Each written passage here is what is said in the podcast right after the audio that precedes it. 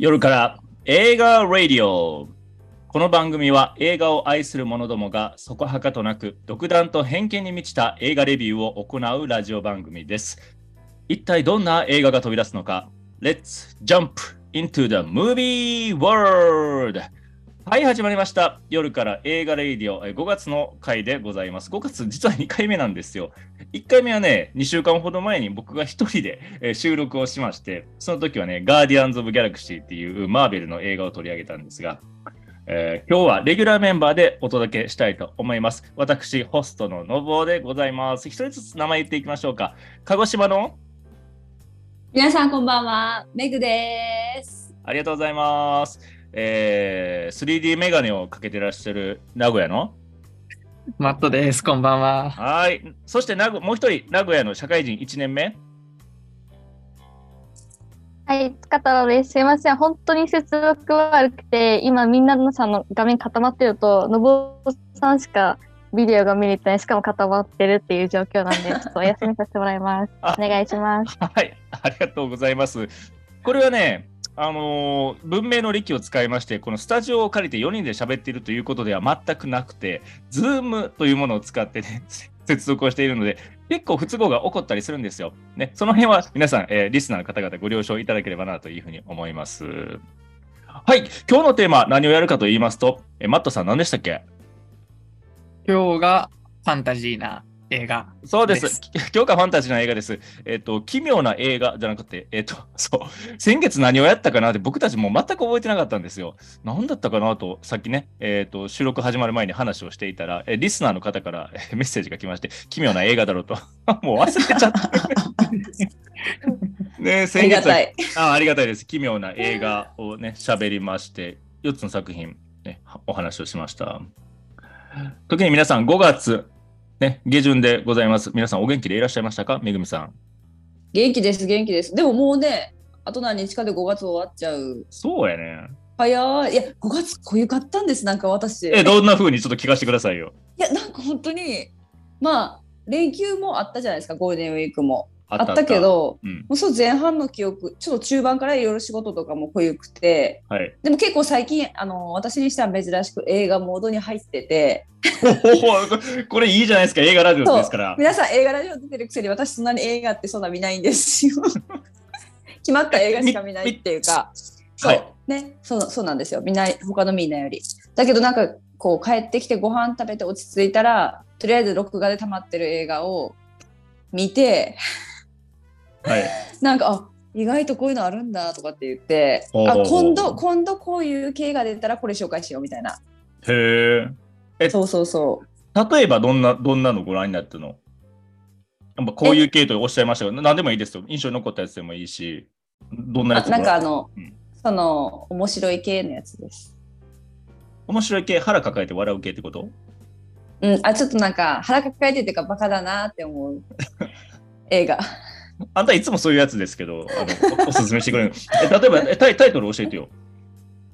いいですか？タイトル。ちょっと待ってくださいね。そうこれでタイトルも覚えられないんで。今、テレビで確認をしておるあ。皆さん、ちょっと待ってください。ちょっと待って。ちょっと待っていきますね。はい、どうぞ。えっと帰ってきたミスターミスターダマうんーバカマックス。ミスター？ミスター・ビーンじゃなくて、ダマーね。ミスター、ダマミスター・ダマーってジム・キャリーじゃない？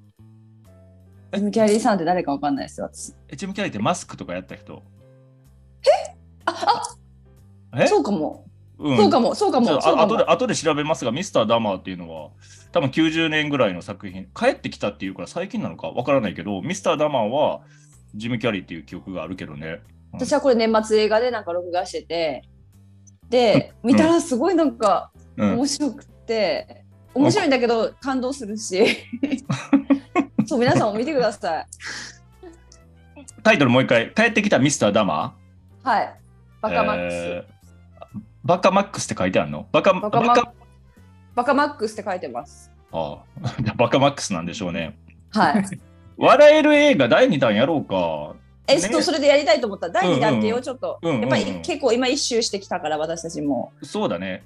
なのでちょっとあのー、2週目行きたいなって思ってはい、そうですね。はい笑える映画ね、年始ぐらいにあったのかな？あ年始ぐらいだね。笑える映画というふうになテーマでやったら、あわ 笑える映画何やったっけ？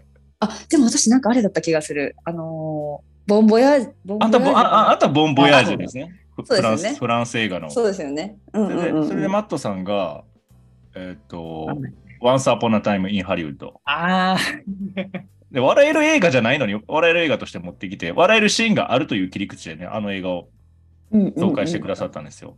えーなるほどね。もう、このめぐみさんのね、先月もコメントをさせていただいたんですが、えー年始は非常にぐったりしておられて、もうテンションがね、の差が激しいですよね。目が見開いていて、レスポンスも早い。今日はさっきまで仮眠を取って、映画ラジオがあるからあ、。そうなんだ。ちょっと仮眠取っととこうと思って、なんで今めっちゃ起きてます。ありがとうございます。はいそうですか。なるほどね。はい。うんそうですね。今日は日曜ということで、えー日曜にね、収録をさせていただいているんですけど、日曜の晩ですね。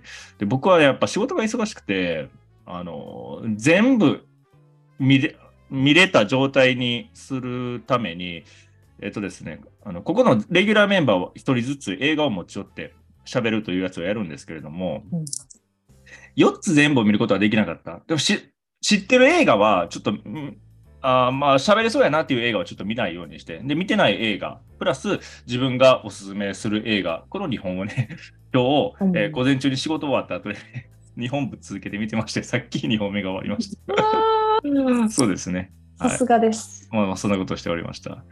はい。マットさん、いかがお過ごしですか、最近。そうですね。映画ライフで言うと、映画ライフ。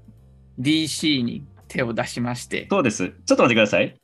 えー DC って何かご存知ですか、めぐみさん。DC。DC ですか？うん、この人は映わ画わかりました。わかりました。あ、どう。ぞ、どうぞ。ドドメスティック。ドメスティック。ちょっとなんかあれですか？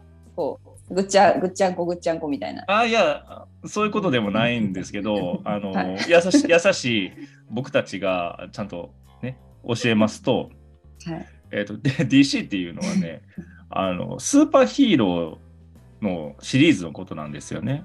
うんおお。マースベルって、ーパーマンとか知ってますか？あ、どうぞどうぞ。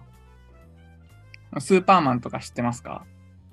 スーパーマンとか、バットマンとか、あバットマンはわかります。そのシリーズです。そうやね。なるほどなるほど。そうそうそう。あ、きすそう。これ、そうだな。映画を見る志を持っている者同士で基礎知識っていうものも、ここで情報交換をして学んでいければなと思うんですが、えーめぐみさんね、マーベルはさすがにご存知でしょ、それはなんかあのーその写真の加工に使われたのでわかりますよ。ああ、なるほどね。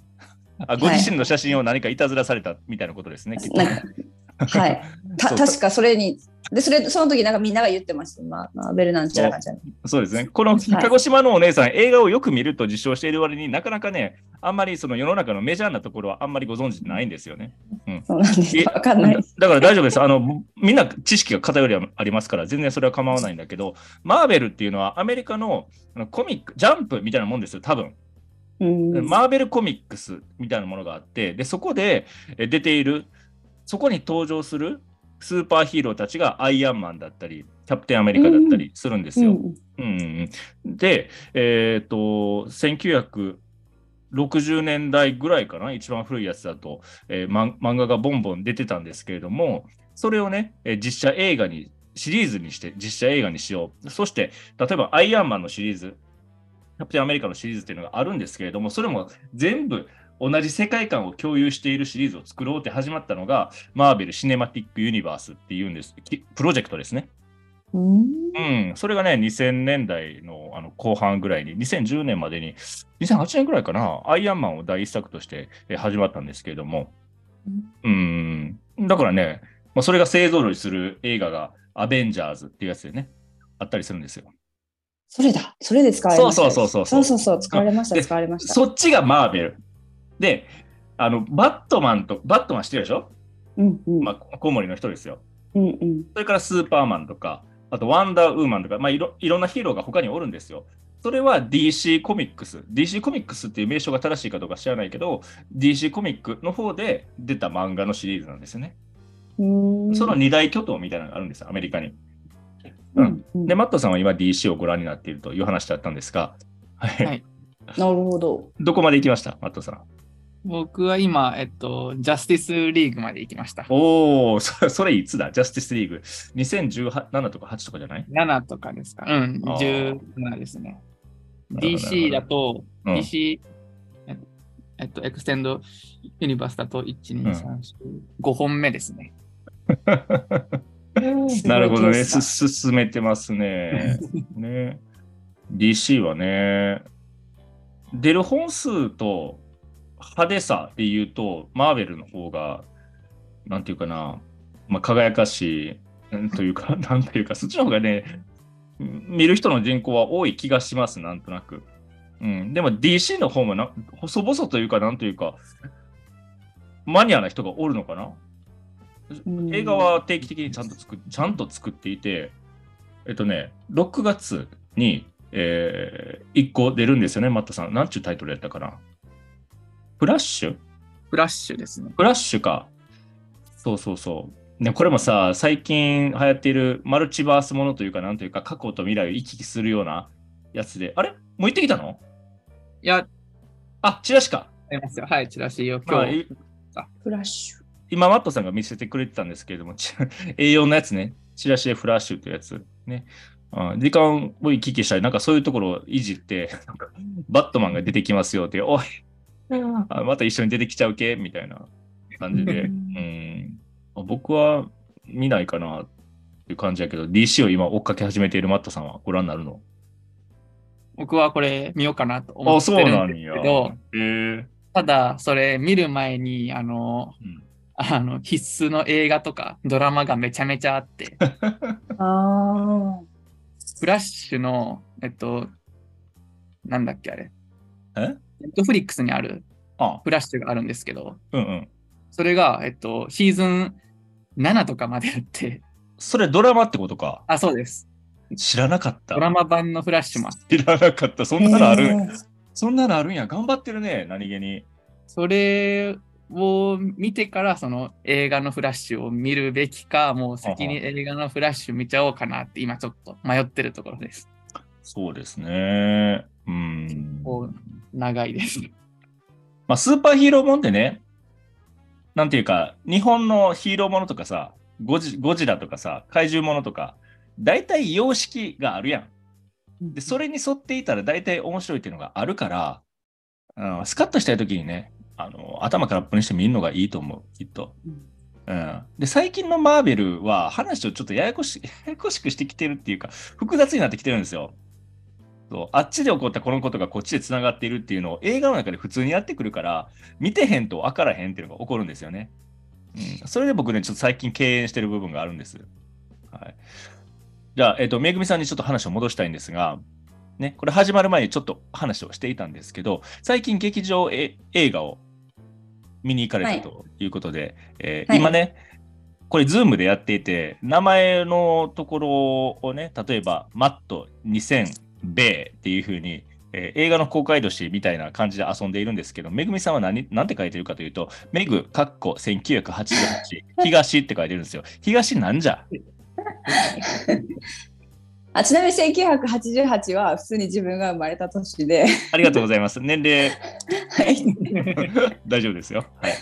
でこれは東じゃなくて東東でおなんで、なんで党ですか？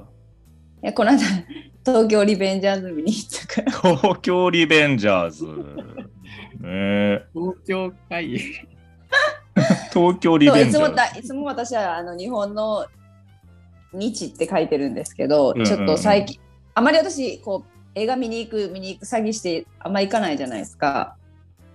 まあね。うんはいおお忙しい方ですから。いやいやで東京リベンジャーズは見たくてちょっと、はいそう続編を見たくてうんできて面白かったです。なるほど、なるほど。早く見たいです次が。ちょっと教えてほしいんです。僕、東京リベンジャーズ全然わからなくて、今やっているやつって何何かの続編ってこと？前に東京リベンジャーズの1個目が映画化されてたってことですか？そうです、そうです。で、それの続編でうん、あのー死のハロウィン編だったかな。あ、そうですね。確か、確かそうです。はい。過去をさらにうん。追っかけていってみたいな。まあ、また、また、あの、これが起こらないように、うん。過去に行くんだけど、みたいな。へー僕はね、東京リベンジャーズ、見た目がさ、要はなんか、お な、さ3、40年前のチンピラじゃなくて不良というのか、ああいうのどういうの？あ、でも、はいはいはい、はい。なんとか団、わからないよ。暴走族という、わからなそいうけど、ですね。はい。格好がそんな格好してる人たちで、激しめのろくでなしブルースなのかなと思って、まあ定期的にそういうの出るやん。うんうん。なんだったっけ？クローズってやつもそういう系やろ？きっと。ローズとか見てましたね。あ、見てたんだ。うんあそうそうそう、ヤンキー。そうですよ、ヤンキーもの。だからね、あもう定期的にそういうものがね、あるんだって思っていて、まあ、普通にスルーをしていたし、今も、まあ、これからもスルーするかもしれないんですけど、ややけに流行ってるのよね、東京リベンジャーズに関しては。うん。まあまあ、原作が、ね、アニメがあって、そうそうそうそうそう。なん実ですよ。写まあ、実写化で、その、出てる俳優さんたちも、まあ、確かに豪華ですね、すごく。そうなんですよ。見て驚くんですけどね。うん。この間の2回かそれぐらい前の大河ドラマで主役をやっていた誰だったかな名前忘れた。渋沢栄一をやってた人。蒼天のなんちゃら。もう俳優が思い出せない 名前が。でもその人もね、吉沢亮かな？あ、それです。あそれそれ。うん、もう出てたあ。りね。で、話を、なんかでね、耳に挟んだんですよ。なんか時間を行き来するような結構ファンタジックな設定があったりするんだろう？ん。そうそう、だから、その過去の、要は何、何、こう、10年前とかの、そういうヤンキーたちが出てくるみたいな感じですよね。えお父さんとかなんかそういうこと？そういうのではない？お父さんの代と、いやいやいや、うん。あ、そういうのではまないタイムリープではないですね。うんうん。10, 10年ちょいくらいのタイムリープ。えー。そうそうそう。あんたよくご存知ですね。マットさんも。僕は漫画で読んでたので、漫画って何で連載されてたの？え普通に、うんうん。あのコミックでもあありますし、雑誌は？本とか。えー、なんだろう、ジャンプ？なんだろう？ジャンプなの？ここら辺はわかんない。後で調べよう。そうなんですよ。だから僕のね、大体ご覧になる方は映画を、ねマガ、ジンの、マガジンマ。ガジンらしいマガジン。あ、そうなんだ。女性の人が多くって、うん、この間、ね、スラムダンク会を一緒に話をした阿形正恵さんも、えー東京リベンジャーズ見に行ったっていうし、僕のね、別の女性のお友達も、あの、おた、おたかつと称して、東京リベンジャーズ見に行ったみたいなことを言っているから、ああ、面白いんだなって思いながらなん見てましたか。悪役悪役なんだけど間宮祥太朗がかっこよすぎてちょっと好きです。その間宮祥太朗さんは、キャラクターの名前、それとも俳優さんの名前？俳優さんの名前。俺全く分からへんのよ、日本の俳優さん。本当に。ごめんなさいね、悪い悪い役なんだけどかっこいいですよね。あんまり興味がなくてごめんなさい。で私はあの前、うん前映画ラジオの中でも言ってたと思うんですけどそうだった？あの邦画はまだ俳優さんがわかるから、日本の俳優さんだからわかるからはい。結構その映画の内容をなんとなく追追っかけられるんだけど私は海外の俳優外国の俳優さんたちはほとんど知らないから そのそこから覚えないといけないみたいなのが結構毎回あるんですよ。これはさこ、れうん、さすがにさすがにうん。さすがにそれこそ例えばジョニー・デップとかわかるけど うん。この後出てきますけど。うんそうあのーみんなが「ああああの人ね」みたいな人とか本当にわからなくてそうか。そうそうなんですよ。なるほどですね。頭が弱いんですね。いや、そんなに卑下しなくてもいいですよ。僕は日本の俳優さんが分からんから、これは要するに、興味があるかないかなんじゃないかなと 思うんですよ。あなたさ、高校の時、世界史と日本史どっちの選択っていうのはあった？社会科で。僕はもう圧圧倒的に世界史だった。ないと思います。ないと思いますとか言って、そもそもそれが分かんない。いや社会で選択せなあかんやんか。世界史なのか日本史なのかっていう高校の時授業でさ。うんまあ。学校によってはあるんですよね。うん、で、はい世界世界史だと、まあ、あアウグスアウグスティヌスとかね、んネロ皇帝とかね、えー。まあそういうカタカナのやつらばっかり出てくるわけですよ。まあ、中国史になったら漢字とか多いけど、うん。でも大体日本史選択、世界史選択、両方の意見聞くと、世界史選択の人は日本の武将の名前が覚えられへんとかって言い出すんですよね。そう。日本そう。そう。で日本史を選択した人の意見を聞くとカタカナが覚えられへんっていうそんな動機があるっていう、ねまあ、映画俳優とか映画のね見るジャンルにおいてもそういうことが起こっているのかなと今めぐみさんと話しながら思ってました、そうですね。ちょ。ちょっとずつ覚えたいですけどね。うん、ちょっとそう得意げに言いたいんで。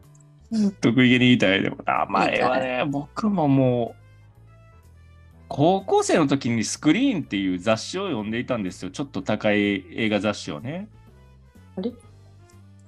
でも私は、うんでも私は、うんあの、あこの人、あの映画にも出てたぞみたいなのをうんうん見つけるのは結構得意ですよ、多分。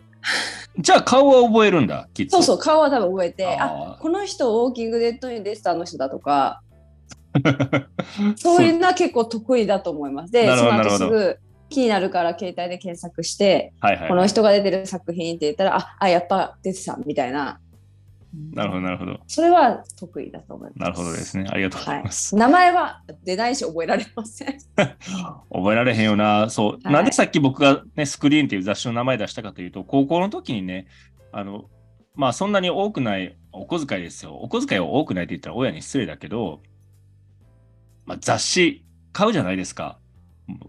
超絶読むわけ。貴重なお金をそこに使うから。もう反復して読むから覚えんのよ。だからね、1990年代の映画俳優めちゃくちゃ覚えてるのよ、今でも。えー、すごい。まあ、高校生だから記憶力が良かったっていうのも相まってね。まあ、それはもう有名よって感じだからね。あのあもうあんまり言わないけどね。もう20運年前の話ですから。すごいよ、それは。はい、ね、そんな感じです。うーん。まあ、深島さん。はい音声があって言って、喋れそうだね。いかがお過ごしでいらっしゃいましたか？え最近の映画ライフなど。映画は直近だとエスターです。ファーストキルの。そうだ。まだ見てないな。あれはホラー好きは見なきゃいけないやつだろう、メグ見さん。なきゃいけないやつ。見ます。エスター1個目ご覧になってなかったっけ？メグさん。あ、見てます、見てます。いっぺんマットさんがさ、はい。あのレコメンドしてくれんかった？エスター。え、私、私があ見たれやつだっけ？エスターはメグやったっけ？多分。あ、そうだったっけ？あのホラホラーかなんかの回の時。うん。エスターはなんかやっぱ自分の中で大きいあれですね。映画ですね。なんかこうんうんうんうんね、この、この子どこかが変だみたいなね、キャッチコピーう。うでん。やってましたけど。ううんうんうんエスター。うんホラーそうだ続編なか劇場で見るかっていう感じだけどね、僕はまだスーパーマリオを見てへんから、おおすごい、かったんや。ああ、今、マットさんがね、チラタがメガネ。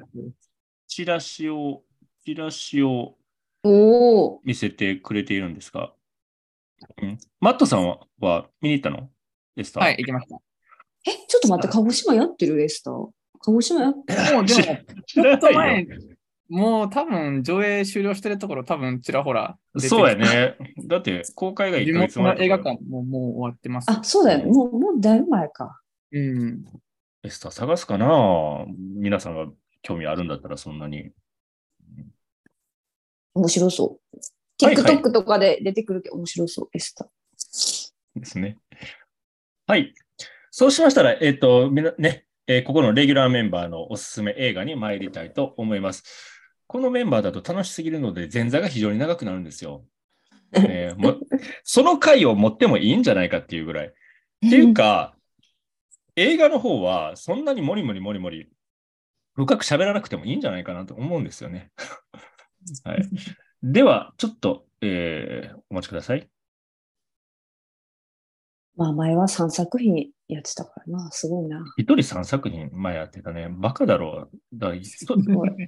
4人が3作品ずつ喋るから12作品ですよ。時間い。いくらあっても足りへんわっていうね。はい。今日はファンタジーな映画ということで、えー皆さんにおすすめをしていきたいと思います。まずはじめ、私の、私のおすすめ参りますよ。Shape of Water。ご存知ですか ?Shape of Water。ご存知の方。マットさんうなずいておられます。あんまり好きじゃないというふうな話を前に聞いたことがあるんですが。好きじゃないんやろ、あなた。そうですね。好きじゃないというか。うん。ああまり感じるところがなかったみたいな言い方だったと思いますけれどもね。僕とマットさんはね、ちょいちょい好みが違うんですよ。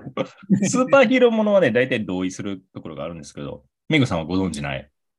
ないですね。でもなんか、うん信夫にしては珍しく、なんかこういうちょっと、うん。こういうのあんまり信夫から出てこないっていうか。あ、こうパッと見ですけど、パッと見こういう、なんて言うんですか？うん。奇妙な感じの。ははははは、なるほど。うん、そうです。今ね、えーレギュラーメンバーに、えー画面の共有でポスチラシとか映画のシーンを見せて、えーどういう映画かなっていうのをご紹介しよう、いつもしてるんですが、まあ、それをご覧になってね、メグさんが感想を言ってくださいました。全然そんな映画じゃないです。ちょっとあ、えーどんな、どんな映画かご紹介していきましょう。いきますよ。映画 .com から、パンズ・ラビリンスのギギレルモ・デルトロが監督、脚本、制作を手掛け、2017年第74回ベネチア国際映画祭の金獅子賞、第90回アカデミー賞の作品賞ほか4部門を受賞したファンタジーラブストーリー。ね、1962年、冷戦下のアメリカ、政府の極秘研究所で清掃員として働く女性、イライザは、主人公の女性です。研究所内に密かに運び込まれた不思議な生き物を目撃する。イライザはアマゾンで神のように崇拝されていたという彼にすっかり心を奪われ、こっそり会いに行くようになった。幼少期のトラウマでこ声が出せないイライザだったが、彼とのコミュニケーションに言葉は不要で、二人は少しずつ心を通わせていく。そんな矢先、イライザは彼が実験の犠牲になることを知る。うーんですね。なんです。えーここから予備知識、えーブルージャスミンのサリー・ホーキンスがイライザ役で主演を務め、イライザを支える友人役にドリームのオクタビア・スペンサーと扉を叩く人のリチャード・ジェンキンス、イライザと彼を追い詰める軍人ストリックランド役にマン・オブ・スティールのマイケル・シャノン。アカデミー賞では、えー同年最多の全13部門にノミネートされ、作品、監督、美術、音楽の4部門を受賞したっていう作品になっております。ね。僕全然ホラーじゃないです。うーんうん、ファンタジー映画としてあの僕は挙げるう理由は、まあ、まあ、ファンタジー要素が多いからっていうところですね。うん、これはね、あの、綺麗な映画だったね。本当に。まあ、半魚人ですよ。この謎の、アマゾンの謎の生き物っていう描写がね、さっき出てきたけれども、要は半魚人です。で、軍、軍が、あの、アマゾンで半魚人を捕まえるんですよね。で、それをなんか実験対象とししてしか見てないですから、まあ、軍の施設に、まあ、ちょっと大きめのプールみたいなところにね、閉じ込めて、まあ、いつ解剖しようかみたいなところなんですけれども、で、そこにね、勤めている、なんていうかな、パートの、みたいな女性がおるんですよ。うん。で、そ清掃係なんですよね。で、そのイライザっていう女の人が、えっ、と、まあ、中年に差し掛かったぐらいの見た目の女の人なんですけれども、言葉が喋れないのよ。うんで、言葉が喋れないから、かえって、あの、この生物と交流ができるっていう、うんうん自分が喋れないから、やっぱジェスチャーとか、やっぱりその、なんていうかな、自分以外の存在に心を寄り添うっていうところが、どうやら得意みたいな雰囲気がするんですよね。うん。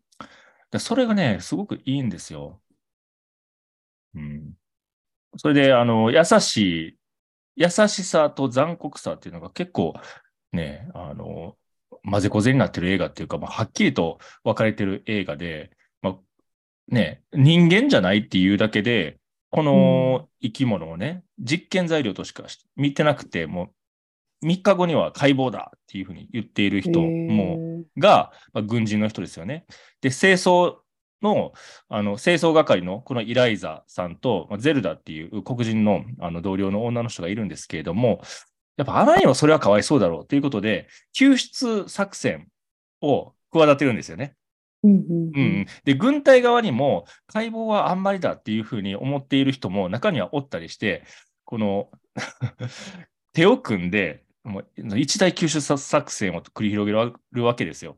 うんうん、でね、まあ、これが、なんていうかな、まあ、そこもハラハラする部分はあるんだけど、でもやっぱり、うん人じゃないからつって殺すかみたいな。ね。で、1960年代が舞台っていうところもあって、まあ、黒人の人に対するあの扱いも、まあ、雑というか、まあ、差別がまだ残っている時代ですし、この軍人のね、まあ、60年代、年代は関係ないかな。うん。冷戦下ですから、まあ、ソ連を出し抜こうみたいなアメリカのやつがあるんですよ、思惑みたいなのが。うん、だからこの生物を材料にして、その技術的に、えー、とソ連を出し抜こうみたいなのがあったりするっていうのもあり、そうだな、うん。まあ、時代っていうのも出てきたりするね。ううんん。うん。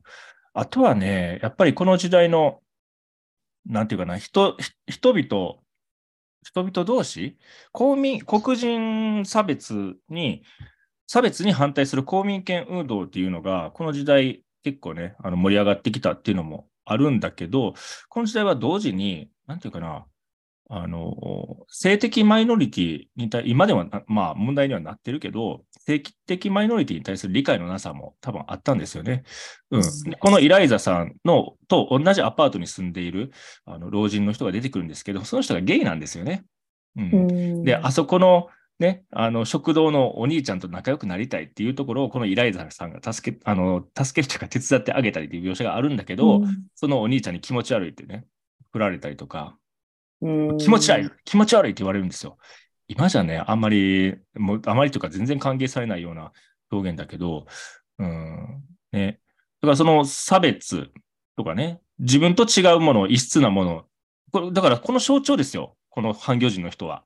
うんうんううんんだからその自分の異質な人へ、この、なんていうかな、まあ、取り除こうとする勢力、うん人たちと心を通わせようとする人たちっていうののね、対比が、なんとなくこの作品が言いたいことだったんじゃないかなと思っていて、うん。で、自分はその声を出せないものだから、イライザさんはね、孤独を抱えてるんですよ自分を分かってもらえないっていう。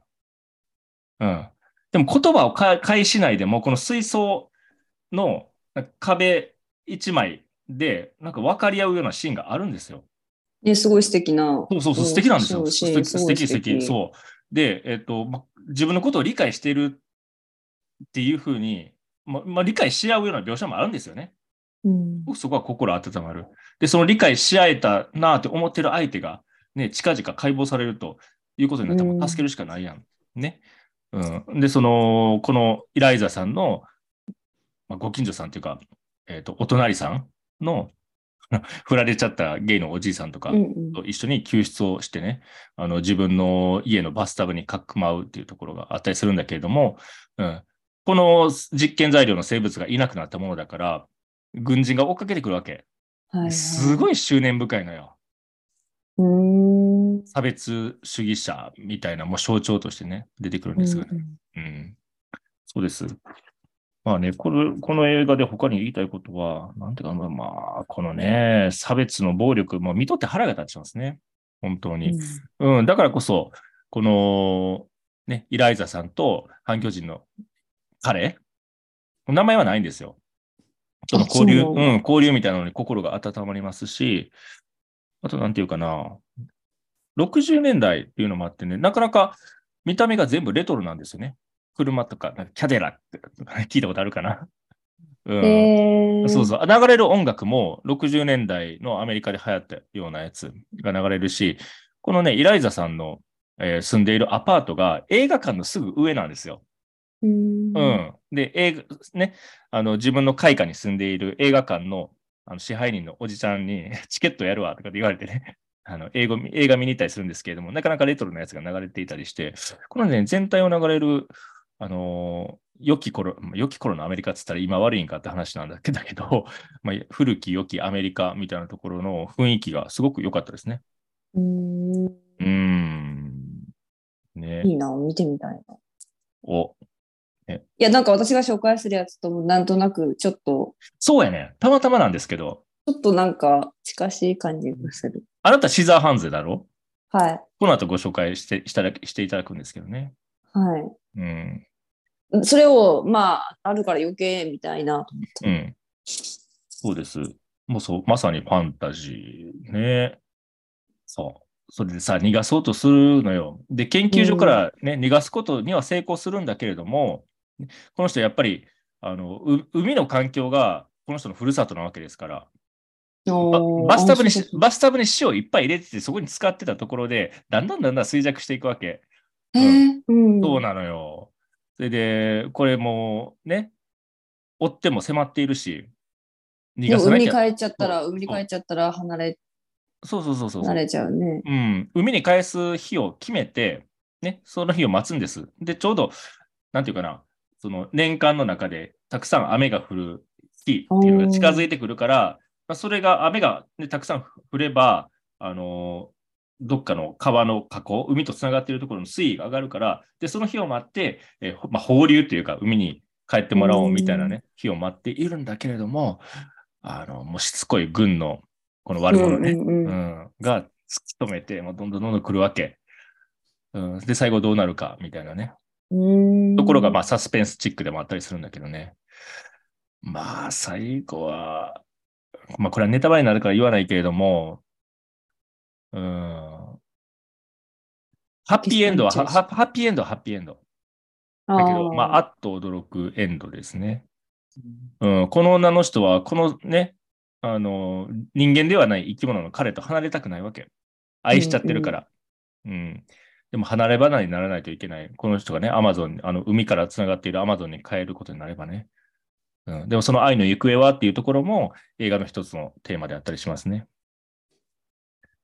これ好きなんですよ。僕ね、あのメインビジュアル、これはラジオでお聞きになっている方はね、ご覧になれないかもしれないけど、ちょっと一瞬、おーあ、今見見れてるわ。画面を出してるんですが、The Shape of Water、上から、上の段の左から2段目の、えーイラストあるやん。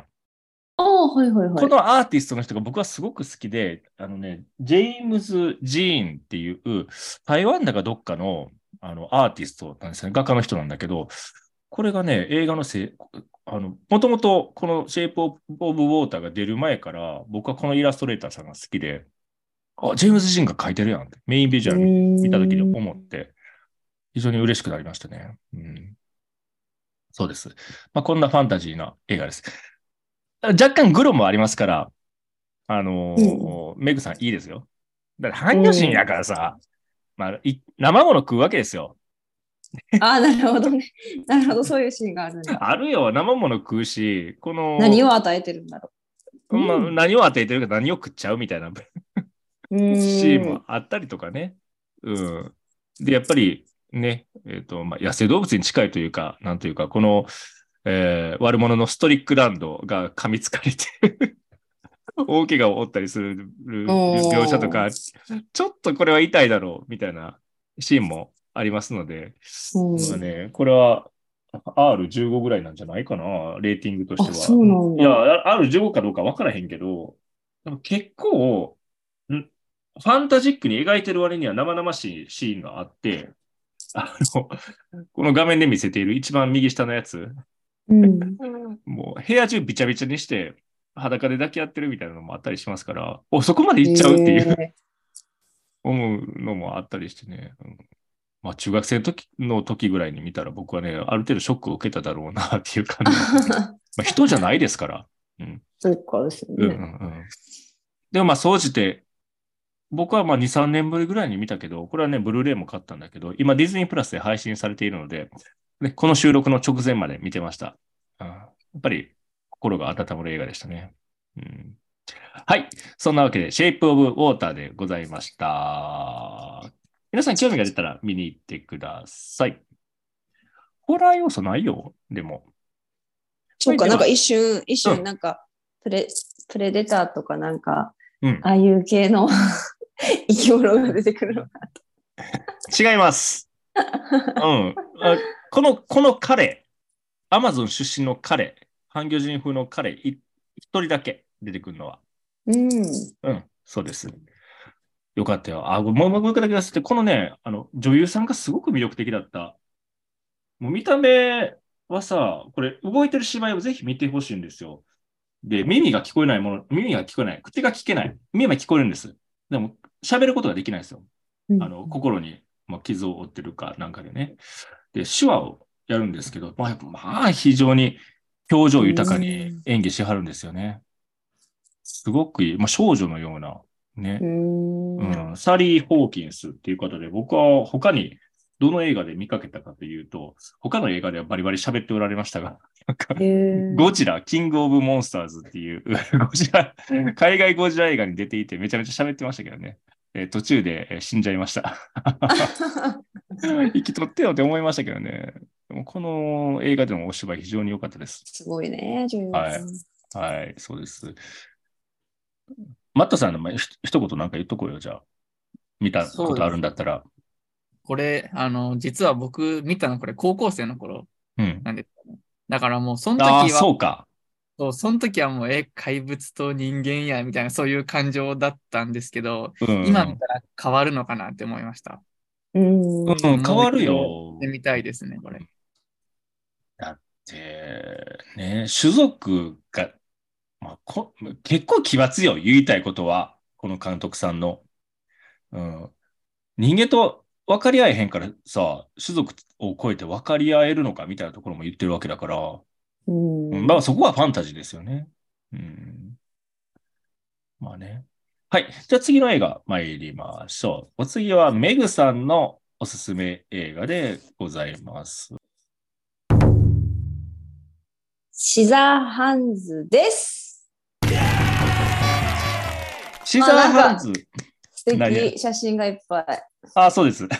今ね、あの写真を見せて、えーラジオをお聞きになっている方は、えーお 見る見ることはできないんですけど、僕僕たちね、えっ、と、喋りだけで映画の魅力を伝える能力がまだ足りてないものですから、ね、えっ、と、ビジュアル付きで、えーお話をしてるんですが、シザーハンズでございます。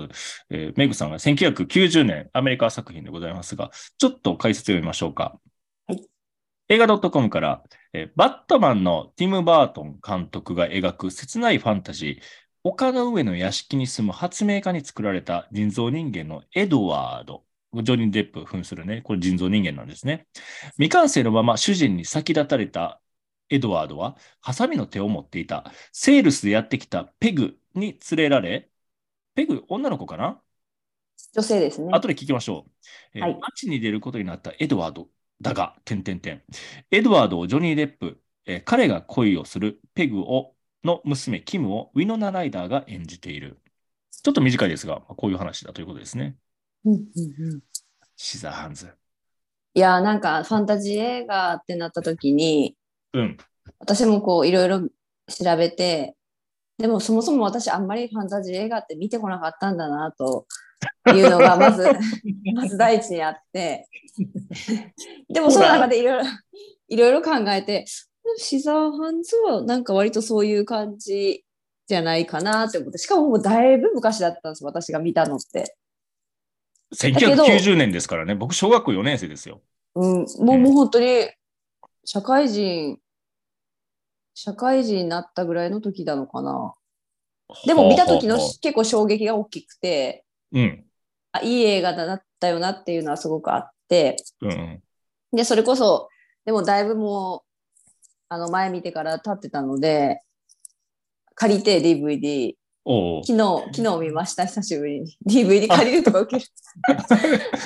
あ、おすすめをしてくれたのが2週間ぐらい前なんだけど、あそっからまた見直そうと思って見てくれたんだ。はい見ました見ました。しかもやっぱうん。なんか昔見た時の感覚と全然さっきあのまとめてたけど感覚となんか違ってこう心に響くところもまた違うっていうかいろいろそうそうそうそう。まあまあ、座ハンズは有名すぎて、もうみんなね、割と知ってる映画だとは思いますけど。映画の印象って面白いね。今の会話さ、映画の印象って変わるよな。やっぱり子供え変わると思うこ子供の時見たとか、あるいはね、例えば成人したてぐらいの時に見たっていうのと、今見るののとでは、僕なんか全然、ああ、違うんじゃないかなって思う。うんえ、うん今だと、どういう印象変わったの？なんか私は多分昔見た時よりも、さらに、その、この、ジョニー・デップ演じる、エドワード？えっと誰だっけ？エドワード？うん。そう、エドワードの魅力みたいなところも、うん。やっぱ感じるし、さっきのぼうが言った、なんかこの映画に出てくる外国のお家の色は、なんか色合いとか、うん。レトロな感じとかもすごいいいなって昨日それこそ見ててい思って、はいはいはい。で、よくまあ、シザーハンズってやっぱ、ちょっと最後悲しいみたいな感じで、そうだね。みんな言うじゃないですか。うんうんうん。でも私どちらかというとそっちよりそのなんか純粋さとかうんでちょっと心温まった方が今回は大きくて、そうなんだ。そう最後割とめちゃめちゃハッピーエンドっていうか、どっちかというと報われない系やったよね。うん分からないけどでも、うん、でもなんかその語り継がれるそのうん。語り継いでる、ね、方がまあここの写真に載ってるうんうん。子なわけですけどそうですね。なんかあのストーリーの始まり方もすごい好きだなって思って。どんな風に始まったっけ？ストーリー。俺さ、もう10年以上、いや、20年ぐらい見てないんじゃないかなって、こっち時間がなくてね、見直すことができなかったんやけど。ああ一番最初はその要はもうこの女の子？うん。がおばあちゃんになったところから出てきて。そうだったっけ？でそう。でお孫さんにうん。話をこあー。うするみたいな寝る前に。昔話を聞かせる昔で話を聞かせる。そうあのお城はみたいな。ああなんか今でもちょきちょきなんか切ってるんですよみたいな。終わり方じゃなかったっけ？あそうそうそうそうそうそうやんね。そう。えなんか雪が待ってなかった？あの年から雪が降るようになったんだってああそうかそうかそうか。もうもうあれとか見るとなんかちょっと本当心洗われるっていう。かあこのあクソ汚いなんかこうなんていうんだ年を重ねるごとにあのー汚くなっていく心みたいなのをそう洗ってくれるみたいなえー。感覚がありましたねなるほど昨日はですね。うん。えっ、と、塚太郎さんからちなみにコメントで、えスイーニー・トッドもハサミっていうふうに書いてありますが、スイーニー・トッドというのは、このエドワードを演じられたジョニー・デップさんが、えー別の映画で、えー演じた、うん。まあ、その名もスイーニー・トッドっていう、スイーニー・トッドっていう映画なんだけど、まあ、殺人鬼みたいなやつですね。うんそれを演じた時もね、あの手にハサミを持ってました。だからハサミと縁があるのかなっていうね。私でもこの時ってジョニー・デップって存在を知らなくて見た時？そうこれ一番最初に見た時、知らなくてうん。あこれジョニー・デップだったんだみたいなあ、後で知るっていう。後で知ってうん。すごい役をいろいろしてしてるんだなみたいなそうですね。意外と意外と登場人物少なくてなんかもう本当にその街の中で起こるこの、ね、うん。エドワードが下界にあの地上に降りてきてからいろんなこう話が進んでいってみたいな感じだけど、まあそれこそ一番最初に出てくるそのエドワードが下に降りてくるきっかけになったうん。うんあのお化粧販お化粧販売の人がねうんティムウィノナライダー。でもティムも本当にあれです。あの、なんか、なんていうのかな。受け入れ、すぐ受け入れて、あううちで暮らしなさいみたいな感じで、エドワードをお家に連れていくっていう。なんかそれもあすごい素敵。そうそうだ素敵ったかね。うんでもうんこれ手がハサミ、なんで手がハサミやねんってかって思うけど、うん、抱きしめられないのよ。そうなの、そこは切ない。き傷つけちゃうんです、近づくと。そうなんですよ。ねでこれ手を完成さすその人造人間としてそううんうんうん手を完成させる前に博士がなんか重病かなんか病気かなんかで死んじゃうん倒れちゃった。そうそうそう。ね。そのさその完成してないと部分をハサミにしとくなよなってうんや思うんだけど、まあ、それ言ってしまったらおしめようって感じだろうが。ね。ねえ。このハサミでいろんなね、人をびっくりさせたりとか。うん。でもやっぱその、なんて言うんだろう、純粋なエドワードだからこそ、うん。ね、やっぱとある人が許せなくて、うんそこから、そうね。そうそうそなんかね、うん。まあ、これもさ、深いよな。見た目だけで判断されちゃうのよね、結局。う。うんうん、うで、ん。とあるさ、事故というか、まあ手がハサミだから事故起こるしかないじゃないですか、こんな格好してると。うん。うんまあ、そこからあいつは悪者だみたいな、出てけみたいな動きになとか、この、この女の子のためにエドワードは、うんそうそうし、したんだけど、やっぱそれが、なかなか伝わってなかったりとそうかだ、ね。それを使われちゃったりとかね、その気持ちを、純粋な気持ちを、うんうんあの、利用された。利用されて、そうそうそう。そうだね。なんかちょっとおばちゃんに誘惑されてなかった？あなんかあったよな？まあ、あのおばちゃんのキャラもすごい面白い。ね、それも割とお 強く覚えてるんだが。ね、やっぱなんか、あの、そんなにこう、たくさんセリフないじゃないですか、エドワードが。そうかもね。あこの人ね、人造人間ですから。うん、そうだけど、その喋る、喋るたびになんか、ちょっとこう、嬉しくてキュンキュンする私も見てて。そうね。喋ったりとか、なんか食べ物を食べようとしたりとか、うん。そういう一つ一つの仕草が、うん。なんかすごく愛おしくなるみたいな感じの。うーんうんうんうん。心温まるなと思いますね。そうだね。まあ、ジョニー・デップ、この1990年のこの映画の後、本当にいろんな役をやってこられたんですけど、まあ人じゃないものをお芝居したのはあんまりないんじゃないかなと思っていて、うん。うんまあ、非常に上手でしたね。うんうん。シーザーハンズに、僕ちょっとね、おまけコーナーを用意したんですよ。お？シーザーハンズについても大丈夫、はい。もっと喋る？大丈夫です。ぜひ皆さん、見てください。はーい。まあ、おまけコーナーと言いつつも、ラジオとしてお聞きになっている方は全く何のこっちゃになるんですが、えージョニー・デップの百面相ということで皆さんにね、画像、このゲレギュラーメンバーに画像を今お見せしました。すごい。すごい。ほんまにいろんな役あるね、ジョニー・デップって。今見せているのが、あの、7つの映画から持ってきた写真なんだけど、ね。まあ、海賊、キャプテン・ジャック・スパローですね。で、それから、えっ、と、いうんとね、海賊がジョニー・デップ、あ、ジョえっと、ウィリー、え、ウィリー・ウォンカ、わざった。ウィリー・ウォンカ。キャプテン・ジャック・スパローが、えーパイレーツ・オブ・カリビアン。で、チャーリーとチョコレート工場がウィリー・ウォンカ。ね、シルクハットかぶったあの白い顔の、がショート・ボブのお兄さんみたいな。うんねアリス・ワンダーランうん。アリス・イン・ワンダーランドね。うん。なんだっけ、この下の、この拳銃持ってるのはなんだっけ？ド。銃銃持ってるのはね、エネミー・オブ・アメリカっつってマフィアかなんかでした。うんう。ん。かっこよかったです。蜂の巣にされて死んでましたけど、まあその その死に様もね、かっこよかったです。で、さっき塚太郎さんがコメントをしてくださった、スイーニー・トッド。なん副題忘れた、なんてやったっけ？なんとかの理髪師みたいな、うん感じで、要は理髪店を経営してるんだけど、お客さん殺しちゃうんですよね。